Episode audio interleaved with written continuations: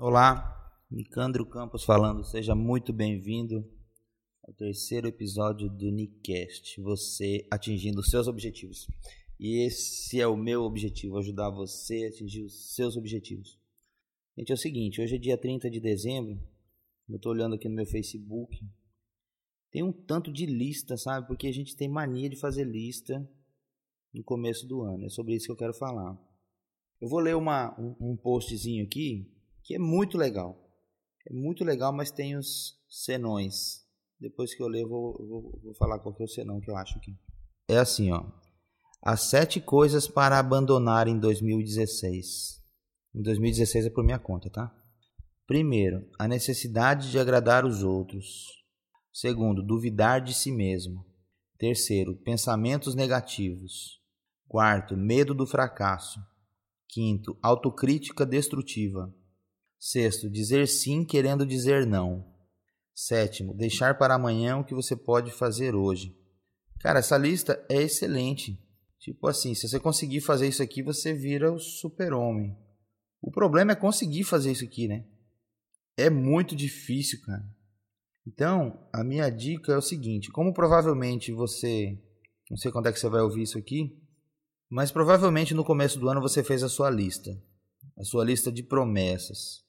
Esse é o problema. É lista de promessa, não é lista de meta nem de objetivo.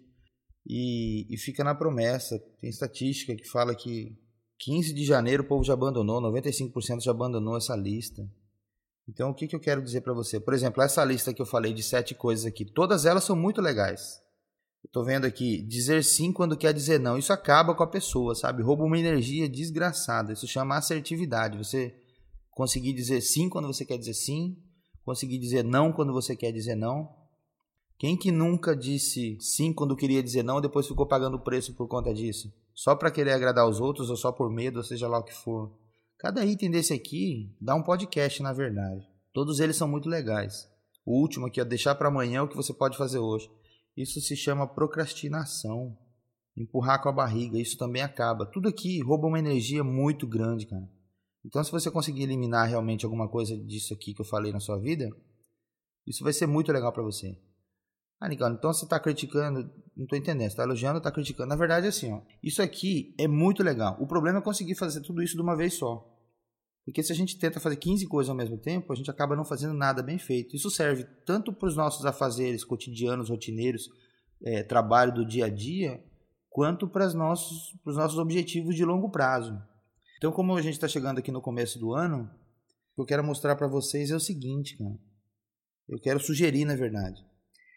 Dessa lista que vocês fizeram, vão fazer, coloque em ordem de prioridade. O que, que é mais importante para você? Comece a eliminar aquilo que, ah, se eu conseguir, beleza, mas se eu não conseguir, tá bom também.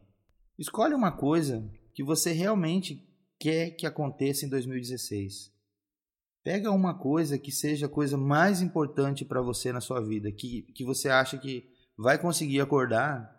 Vai conseguir não, aquilo que você sem querer mesmo você acorda pensando naquilo, fala, puta, isso aqui ia ser legal se acontecesse. Uma meta só, transforma isso em meta. Se acontecer isso em 2016, você vai ser um cara feliz, uma mulher feliz. É uma coisa que dá para dá para perseguir de verdade mesmo e você não vai se cansar por conta disso, porque é aquilo que você quer, é aquilo que vai te fazer feliz, então vale a pena lutar por aquilo, beleza? Uma coisa só. Porque, ah, mas uma coisa é muito pouco. Tá, mas vamos partir do princípio que você tem aí não sei quantos anos, né? Que seja 20 anos para cima, tá escutando isso aqui. Há quanto tempo você faz essa tua lista? E há quanto tempo você não consegue cumprir o que está escrito nessa lista? Então dá esse voto de confiança aqui para mim. Pelo menos uma coisa, a mais importante da sua vida, se você conseguir realizar em 2016, tá bom, tá não? Porque o resto é normal mesmo, a gente, a gente faz aquela lista de 15 coisas e, não cumpre aquele trem. Então, você vai fazer uma coisa só em 2016. Aí o resto. O resto, se vier, é bônus. Tipo assim, se você conseguir essa coisa, passa para a segunda.